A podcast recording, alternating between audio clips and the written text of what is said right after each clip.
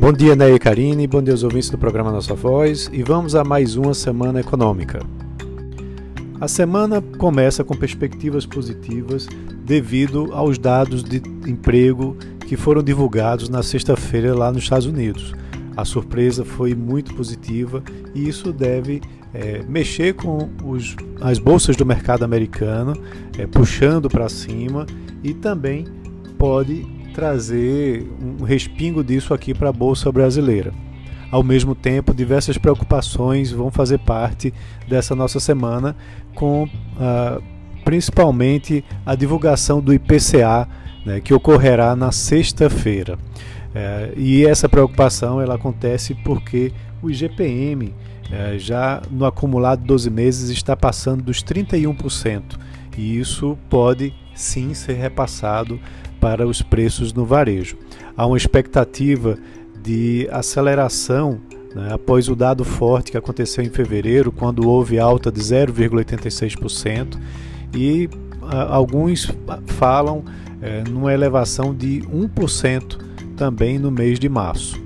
É, também teremos a divulgação de outros indicadores, como a prévia de abril, de abril do IGPM, né, que também sai na sexta-feira, o IPC é, FIP de março, né, que também sai essa semana, é, e temos outro indicador importante que é o índice de gerentes de compras, o PMI, né, que é um composto é, das compras é, dos gerentes da indústria. E vale lembrar que a indústria sofreu um baque né, no, na divulgação é, do mês de fevereiro, então há uma expectativa que haja uma retomada. Também teremos na quarta-feira os dados da Anfávia, né, da Associação Nacional dos Fabricantes de Veículos Automotores, das suas vendas, é, que também vão mostrar provavelmente uma queda da produção e das vendas do veículo, de veículos nesse período, né, já que tivemos paralisações nas linhas de montagens, né, bem como medidas de, é, de, de, de, isolamento social né, por conta da pandemia.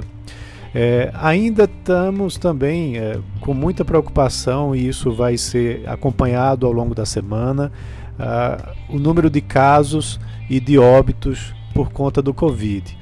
Né? Estamos aí com a média semanal de cerca de 3 mil mortes por dia e muitos uh, estão de olho para saber se teremos uh, esse número se elevando ainda mais ou se a vacinação vai se intensificar né, agora em abril, ajudando a diminuir esses números. E também vale a pena a gente acompanhar de perto o embrólio que ainda existe sobre o orçamento de 2021.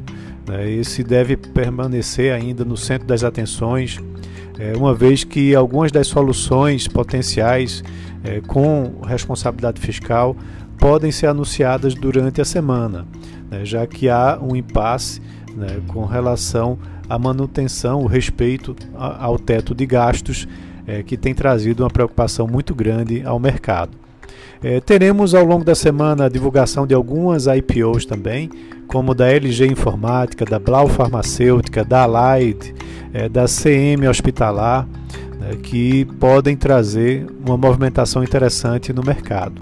Lá fora, nos Estados Unidos, temos a, a ata do FONC, né, que é do Federal Open Market Committee, é, que vai também trazer alguma luz com relação a postura é, talvez mais cautelosa da autoridade monetária em relação à inflação é, e terá também um discurso do presidente do Federal Reserve, Jerome Powell, na quinta-feira no evento do FMI, né, que ele pode também dar mais perspectivas com relação à inflação e o crescimento dos Estados Unidos.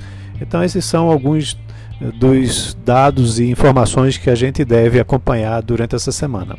Um abraço a todos e um ótimo início de semana.